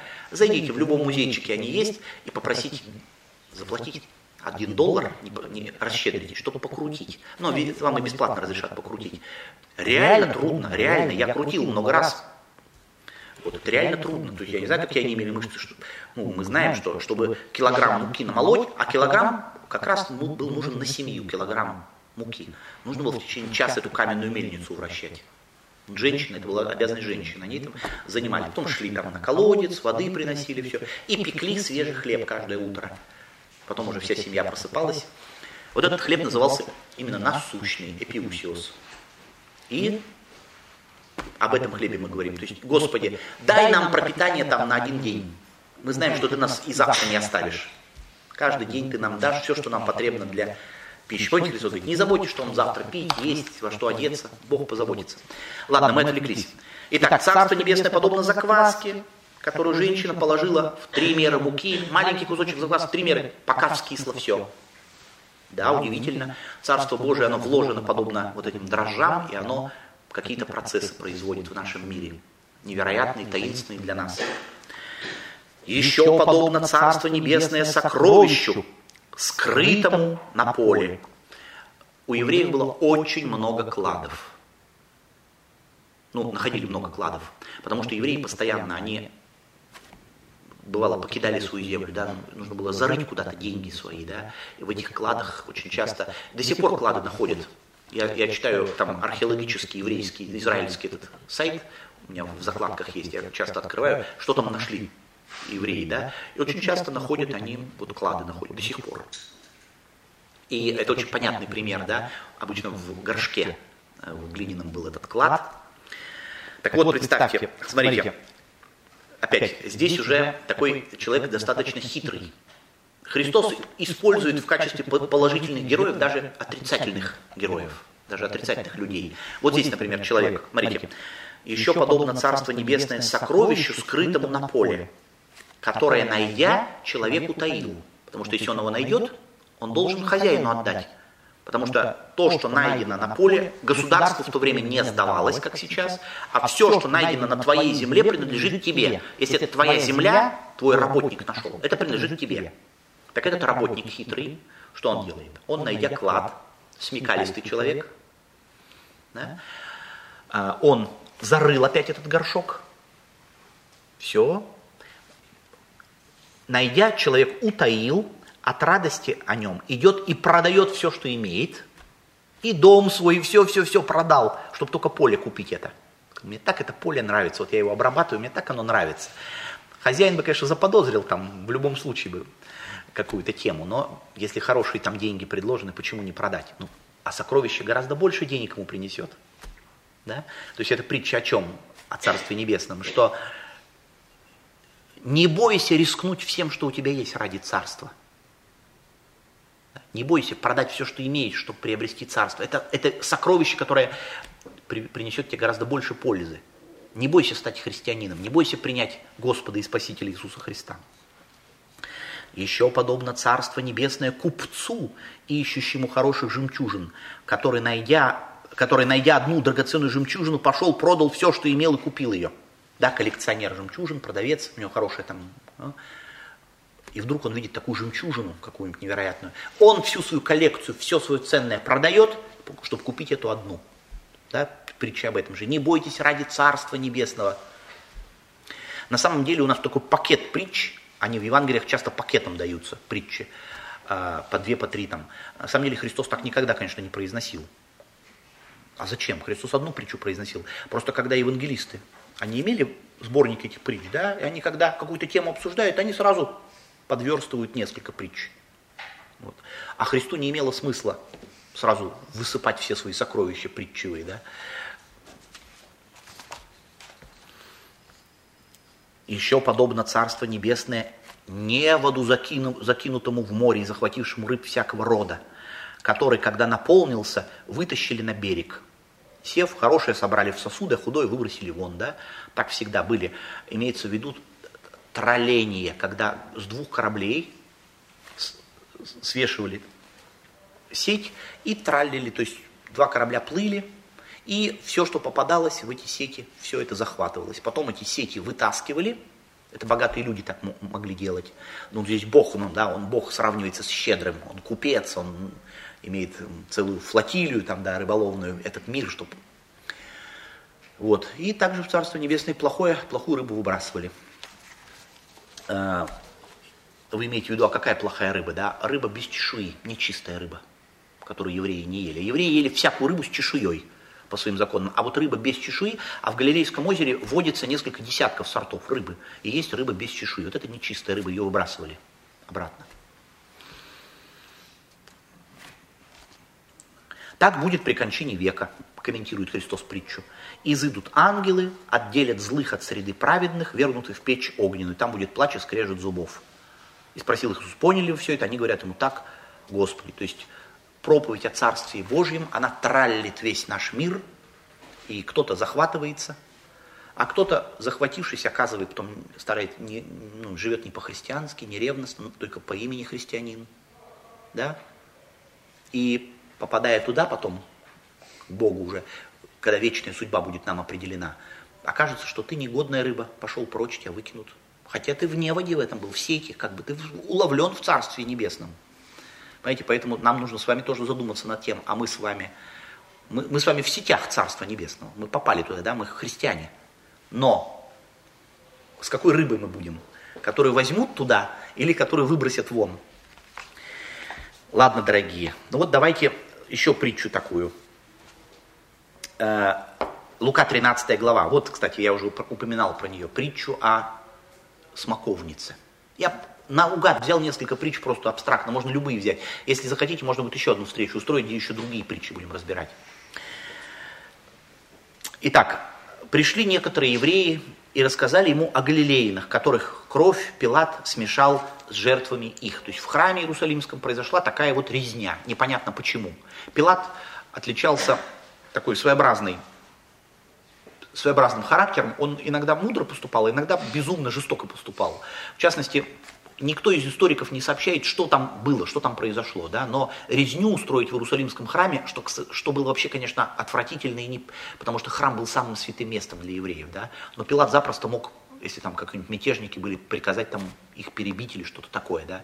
Вот здесь сказано, люди, Пилат их кровь смешал с жертвами, то есть люди пришли с жертвами в храм, Пилат их кровь смешал с жертвами, перебили этих людей, кровь их смешалась с жертвами.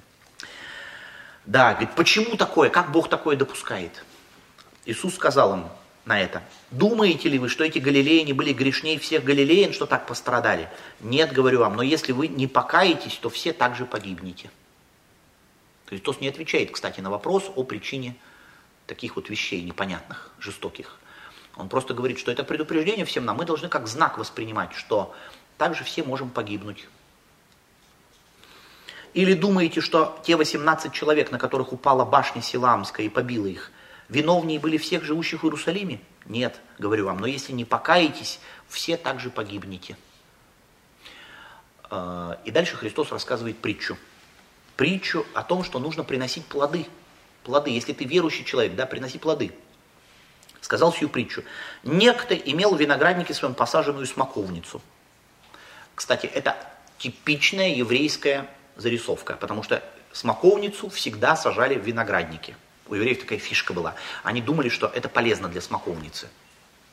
Понимаете? О, полезно для винограда, простите. Потому что смоковница, она не так ценилась, как виноград. Виноград это все, потому что вино тогда пили, да. Все, все люди пили вино, разбавляя водой, но пили вино каждый день. А, и считалось, что смоковница, она какие-то полезные Сейчас, конечно, мы знаем, что это ерунда, что смоковница никак почву не улучшает, но евреи так считали, поэтому всегда сажали в виноградниках смоковницу. Некто посадил в своем винограднике смоковницу. Пришел через какое-то время искать плода на ней, не нашел, и сказал виноградарю, вот я третий год прихожу искать плода на этой смоковнице и не нахожу. Сруби ее, на что она землю занимает. Смоковница плодоносила дважды в год. Здесь указан срок, когда уже смоковница должна плодоносить. Причем не один раз в год, а дважды в год. Вот он пришел один раз в год, она уже должна плодоносить. Нет никаких плодов. Он второй раз пришел на следующий год, да, она опять не плодоносит. Третий год уже прихожу. И, и на третий год пришел, нету. Но он сказал ему в ответ, господин, оставь ее еще, и на, еще на один год. То есть только на четвертый год, если жена уж не будет плодоносить, ты ее сруби. Если не принесет плода, в следующий год срубишь ее. Обычная зарисовка и очень простая притча о чем? О долготерпении Божьем. Потому что четыре года ждать от смоковницы плодов – это очень большое долготерпение хозяина этого.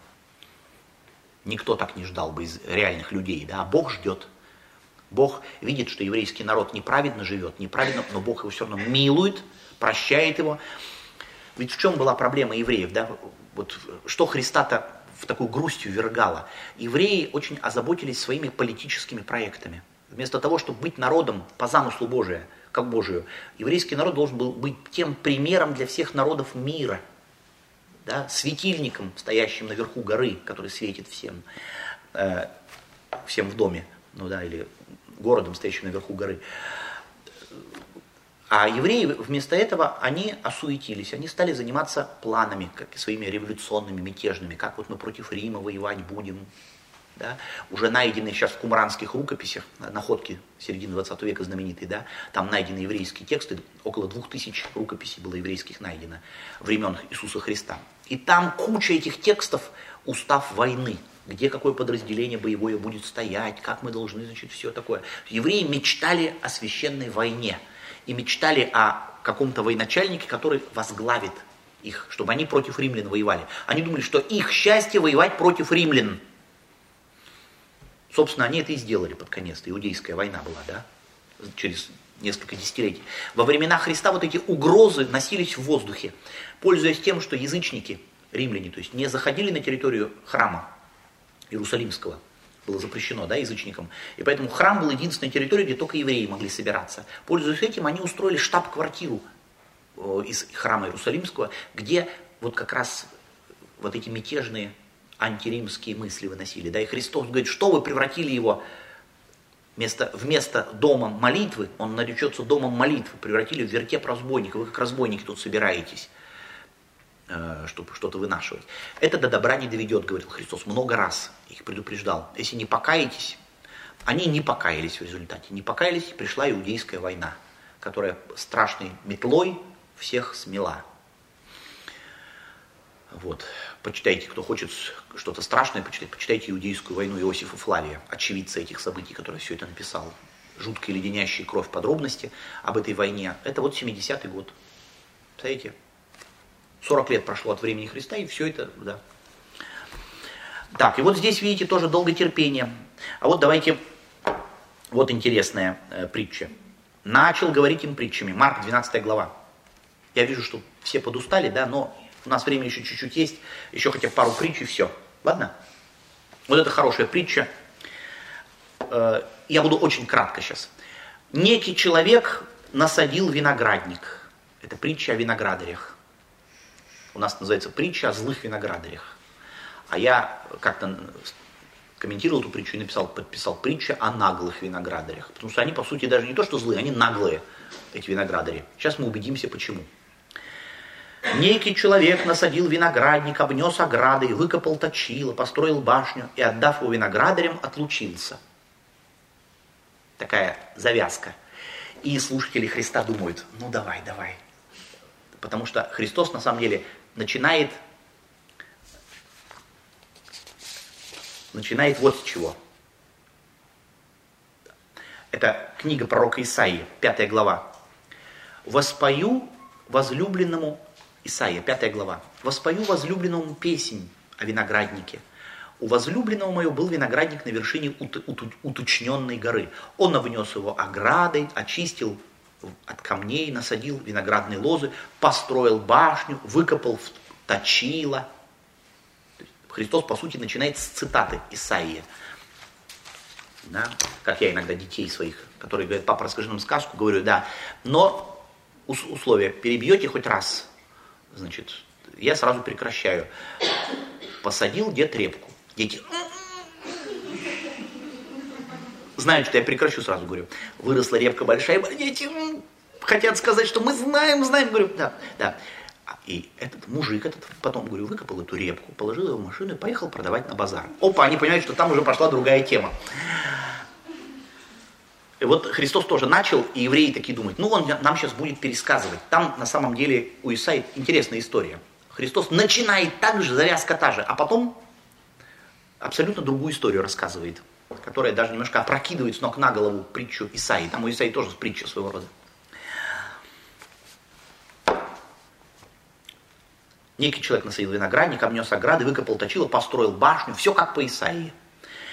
И отдав виноградарям, отлучился да, то есть какой-то богатый человек, да, эм, отдал виноградарям. У нас обычно на иконах или на картинках, вот в интернете можете набрать, виног, виноградари, притча о винограднике. И там эти виноградари будут такие, чего?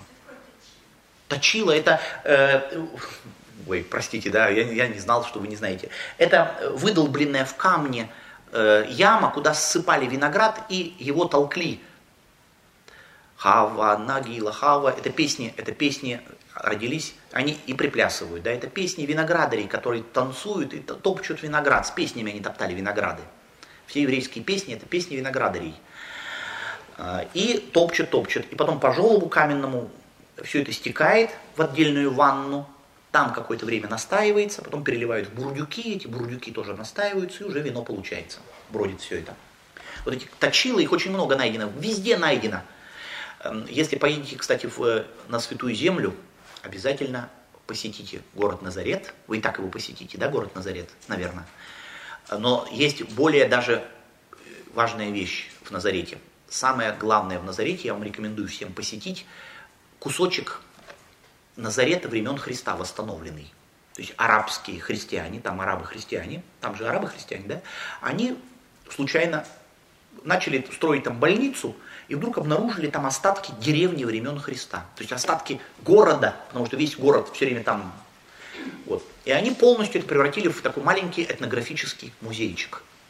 Воссоздали все, как было во времена Христа. Все дома построили такие же, поля сделали, раскопали, там построили эти точила. Все. Точила, кстати, оригинальные, там подлинные времен Христа, первого века там все. Очень интересно. У меня даже есть фильм, я брожу по этому месту. Посмотрите в моем видео, как раз показываю это все. Вы представите, что это такое. А башня нужна для чего? Башню построил, да, башня для того, чтобы, во-первых, смотреть, никто не грабит ли виноградник. Это, когда виноградник маленький, не надо башня, а значит большой виноградник, да, символ нашего мира. И нужно забраться, смотреть, не идет ли кто грабить наш виноград там. Но еще башня также там она имела э, крышу, и поэтому от зноя можно было спрятаться. Там жаркий день. Вот. Э, и вот у нас виноградари этих рисуют, как таких людей обычных. Да. На самом деле виноградари здесь это не работники-виноградники. Это арендаторы. Это те, кому, кто арендовал у этого богатого человека этот виноградник, и кто, так сказать, обрабатывает, ну не своими руками, да, кто нанимает уже рабочих, занимается этой, всеми делами, получает деньги, арендаторы. И эти арендаторы, они потом какие-то деньги, сумму должны отсылать хозяину. Вот здесь такая ситуация, что Прошло несколько лет, то есть бизнес, видимо, этот уже развился, пора получать деньги. Послал в свое время к виноградарям слугу принять от виноградарей плодов из виноградника. Они же, схватив его, били и отослали ни с чем. Можно ли себе такое представить, да, что это твоя территория, как так такое может быть, да, невероятно. Это просто как в 90-е годы у нас были, да, такие, кто-нибудь незаконно отжал какую-то территорию, хозяин приходит, он говорит, будешь там рыпаться, я тебя вообще убью, иди отсюда. Ну, сейчас как бы, надеюсь, что такого уже нет. Но дело в том, что в то время такое было. А, ученым известны сотни и даже, может быть, тысячи документов о проблемах, которые с арендаторами возникали. Все время возникали проблемы с арендаторами арендаторы многие были очень хитрые люди. Я говорю, вот еврейские документы, найденные учеными, археологами, там, специалистами, документы того времени, показывают, что очень часто эти были тяжбы какие-то, какие-то проблемы, арендаторы не хотели платить, платили не так, что-то придумывали там. Так что здесь Христос начинает с абсолютно реальной зарисовки. Возникла проблема с арендаторами. Приходит человек, арендаторы его побили, отослали ни с чем. Опять послал к ним другого слугу. И тому камнями разбили голову и отпустили его с бесчестием. И опять иного послал, и того убили, и многих других. То били, то убивали. Что говорит о том, что, возможно, эти арендаторы, они подмазали местное начальство, судьи там и так далее, у них все было схвачено, поэтому они могли безнаказанно действовать. Здесь показано, здесь уже как бы, да, Христос начинает на привычную тему – все понимали, что проблемы с арендаторами возникают постоянно. Но когда те уже начали убивать людей, это что-то такое уже было из ряда вон выходящее. Ну, Христос и преследует эту цель, да, шокировать слушателя. Имея своего сына, любезного его, напоследок послал к ним, говоря, постыдятся сына моего. Но виноградари сказали друг другу, это наследник, пойдем убьем его, и наследство будет наше. Можно ли себе такую наглость представить? Как ни странно, можно. Дело в том, что, почему они сказали, и наследство будет наше. Похоже, это же все было не в один день, да, все это длительный процесс был. Эти приезжают от хозяина, эти люди, там, эти там, может быть, годы прошли какие-то там, месяцы. Во всяком случае, возможно, что они подумали, что приезжает сын. Сын приезжал в том случае, когда он приезжал вступать в наследство. Они подумали, что хозяин умер, сын приезжает вступать в наследство. Если мы сейчас сына убьем, то мы завладеем этим виноградником. У нас все куплено и так все схвачено, нам вообще ничего не будет. А он говорил, постыдятся сына моего. А они сказали, пойдем убьем, и наследство будет наше. Убьем наследника. И схватив его, убили и выбросили вон из виноградника. Это очень такая неприятная вещь, потому что э, у евреев погребению уделялось особое значение – как вот у нас люди считают, что отпевание гарантирует в Царстве Божьем место какое-то, то евреи считали, что погребение гарантирует. Когда Христос притчу о богаче и Лазаре рассказывает, он говорит, и погребли, торжественно погребли богача. А потом, и находясь в аде, он возопил. Опа, слушатели Христа думают, что не, а в каком аде-то? Собственно, кстати, богач в этой притче ничего плохого-то не делал.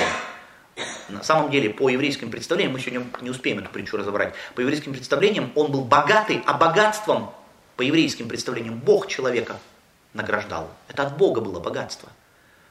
Ветхий Завет много раз говорит, если ты богатый, тебе Бог дал богатство. То, что он пиршествовал, ну у тебя деньги есть, там, так ты правильно делал, а что еще делать-то? Гуляй.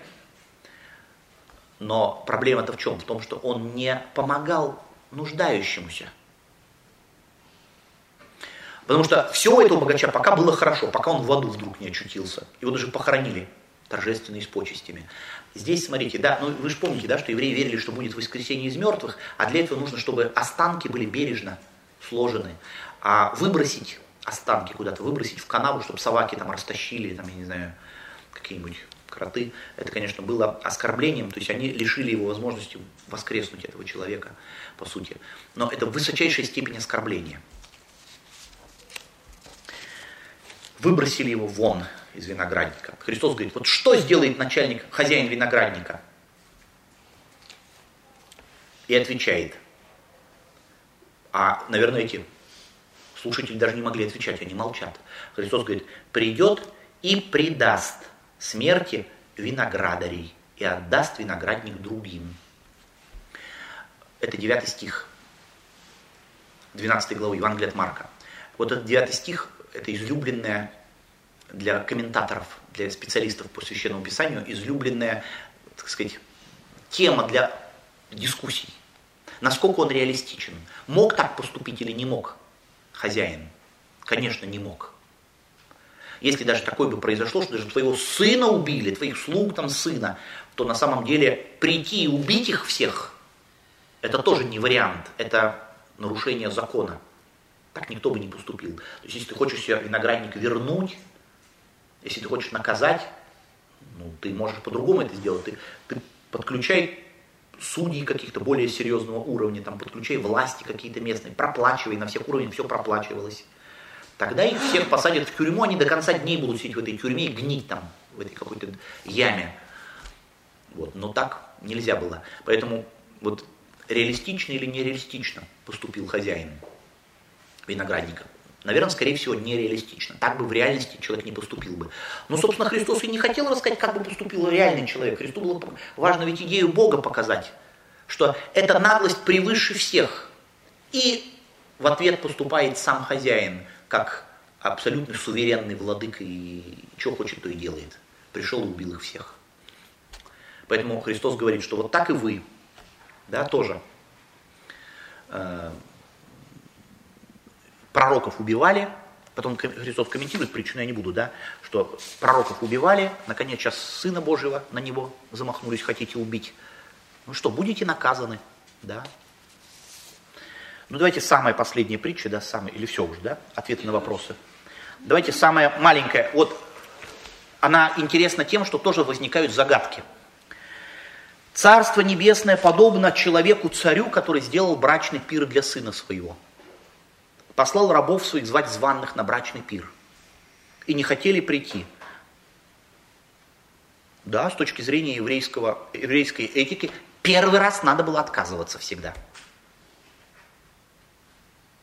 И сейчас, кстати, там такое тоже есть, там, что если ты отказываешься, например, да, на рынке тебе что-то предлагают, а ты отказываешься, то торговец, он будет думать, что ты просто, ты просто культурный жест сделал, ты не на самом деле отказываешься, поэтому он все равно тебя преследовать будет. Ну, в то время обязательно было первый раз отказываться, что мы недостойны, мы не можем. Опять послал других рабов сказать, скажите званным, то есть приглашенным, вот я приготовил обед мой, тельцы мои, что откормлено, заколото, все готово, приходите на брачный пир. Все, тут уже по-серьезному он их приглашает. Но они, пренебрегши, то пошли кто на поле, кто на торговлю, а прочие, схватив рабов, оскорбили и убили. Услышав это, царь разгневался и, послав войска свои, истребил убийц он и сжег город их. Тоже невероятная да, зарисовка. Приглашаем вас за стол пообедать, а если вы не придете, А те взяли и убили этих посланцев. А тогда он войска послал и сжег их города. Вот. Повторяю, что притчи Христа не были, конечно, невероятные, да. Но все-таки возможно, что здесь есть и, и какие-то вероятные мотивы. Дело в том, что что это за брачный пир? Человек-царь, который сделал брачный пир для сына своего. То есть похоже, что идет следующее дело. Брак молодого принца. После этого брака этот принц, да, как наследник, которому перейдет все царство, он представлен, должен быть представлен людям. И по сути отказ прийти на этот пир, это по сути бунт, это отказ признать этого сына, да, сына своим царем будущим. То есть, по сути, это политический отказ. Ну и да, тогда поэтому он послал войска. Раз бунтуете, послал войска и сжег. Тогда говорит рабам своим, брачный пир готов, званые не были достойны. Итак, пойдите на распутье, всех, кого найдете, зовите на брачный пир. Рабы собрали всех, кого только нашли, злых, добрых, и брачный пир наполнился возлежащими. Кто, кто эти злые и, и грязные? Да, и все, все, все, все, все. Все, кто откликнулись. Христос говорит, да, что я пришел к вам, намекает на то, что он сын Царя Небесного, я пришел к вам, зову вас, намекает на то, что сейчас, по сути, происходит презентация Сына Божьего, да, что он вступает в свои права от Отца и шел, чтобы полноту власти получить. Теперь он будет нашим Господом, Христос. А они отвергают его, вожди еврейские. Ну что ж, вы будете истреблены. А все, кто откликнутся, среди них и мытари, и блудницы откликнутся, и самые простые люди, и пастухи, первые же пастухи Христа там прославили, да, пришли. Они, да, наполнят стол, трапезу, Царство Небесное наполнит. Конечно, помните, понимаете, да, что Христос после таких всех речей он был непопулярен у иудейской верхушки, у иудейских вождей. Если простые люди плакали, может быть, о Иисусе Христе, да, то вожди, они, наоборот, они его убили и даже ни секунды не каялись в своем сердце, что они его убили. Только там несколько было таких богатых людей, евреев, которые, да, фарисеев, там Никодим, Иосиф Аримофейский, которые Христа, в общем-то, любили. А вообще Христос он был непопулярен, да. Кстати, к этой притче у нас присоединено, еще одна притча присоединена. У нас они объединены, но вообще правильно говорить, что это разные притчи. Просто их по теме присоединил. Уже евангелист. Пир продолжается. Это немножко на другую тему. Царь, войдя посмотреть возлежащих, увидел там человека, одетого не в брачную одежду. Говорит, друг, как ты вошел сюда не в брачной одежде? Он же молчал. Тогда сказал царь слугам, связав ему руки и ноги, возьмите его и бросьте во тьму внешнюю, то есть за, за двор бросьте его. Там будет плач и скрежет зубов, намек на гиену огненную. Надо пояснить, что когда человек приходил на пир, особенно к царю, человеку давали одежду красивую. Это был, это был его подарок от царя, подарок. Не только царь, любые богатые люди, э, как сейчас, если какой-то праздник устраивает президент, там, да, вы, ну или какой-то мэр, там, вы придете, и вы получите пакет подарков каких-то там, может быть, символических, но тем не менее сувениры какие-то получите. Да? В то время обязательно выдавали красивую расшитую одежду. Одежда была ценностью. Эту потом одежду можно было передавать из поколения в поколение, что ты у самого царя был, расшитая одежда. Ее выдавали при входе. Здесь мы видим человека, который каким-то образом пролез не в брачной одежде. Может быть, это был какой-нибудь возлюбленный кухарки, и она его провела черным ходом или как-то иначе. Но, во всяком случае, он попал на пир, чтобы покушать и был не в... А хозяин во время пира всегда всех обходил. И вот он обходил со всеми, чокаясь, так сказать, здороваясь. И человек не в, не в праздничной одежде. Как ты сюда попал? А он молчит. А что он скажет?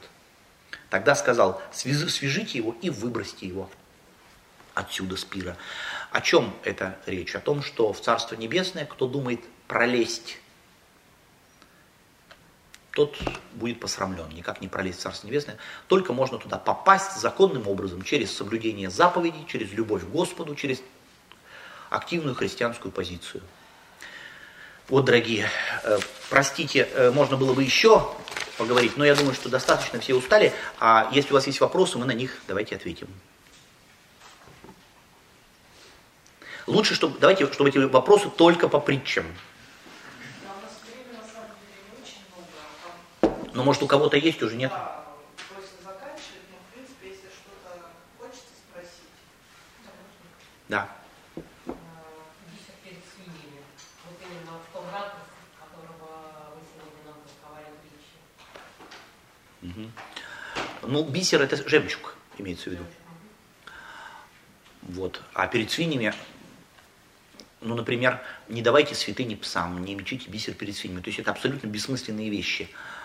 Святыня псам, святыня, это какая-то святая вещь. Там, например, кусочек святого хлеба, ну, как мы сейчас про свалу говорим, допустим, да, мы не даем же, не кормим псов святынями. Это, это не нужно. И также мы, наши ценности, там, жемчуг, что Христос говорит, да, мы же не даем свиньям. Нет потому что свиньи говорит, бросятся на вас и растерзают. То есть на самом деле это э, скорее, это вот опять с притчи или не притчи, такие э, парадоксальные высказывания, такие апофтегмы. Скорее это о том, что не делайте безумных бессмысленных вещей. Понимаете, как говорится, э, что, что говорит, что попу гармонь. Нужно ему это как попу гармонь, говорят. Или, или как козе баян. Слышали такое? Вот из этой же серии. То есть что-то делать абсурдное, безумное и невозможное.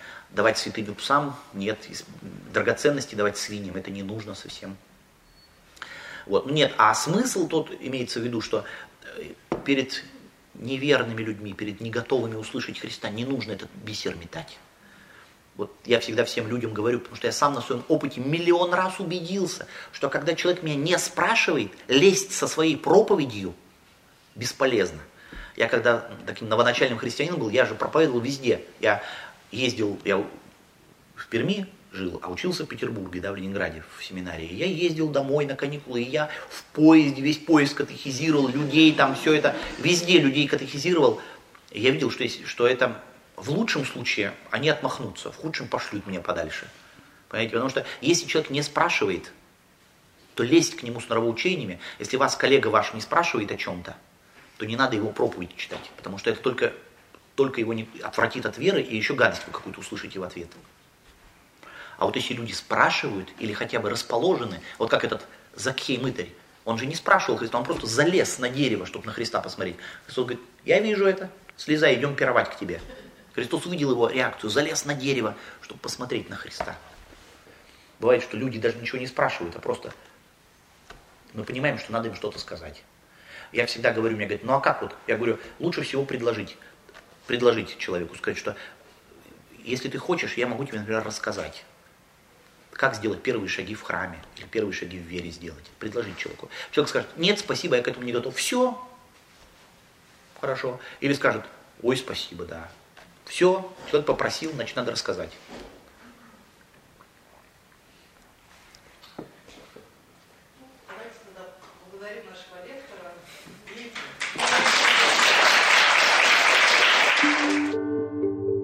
Лекция проведена и записана по заказу православного мультимедийного портала «Предание.ру».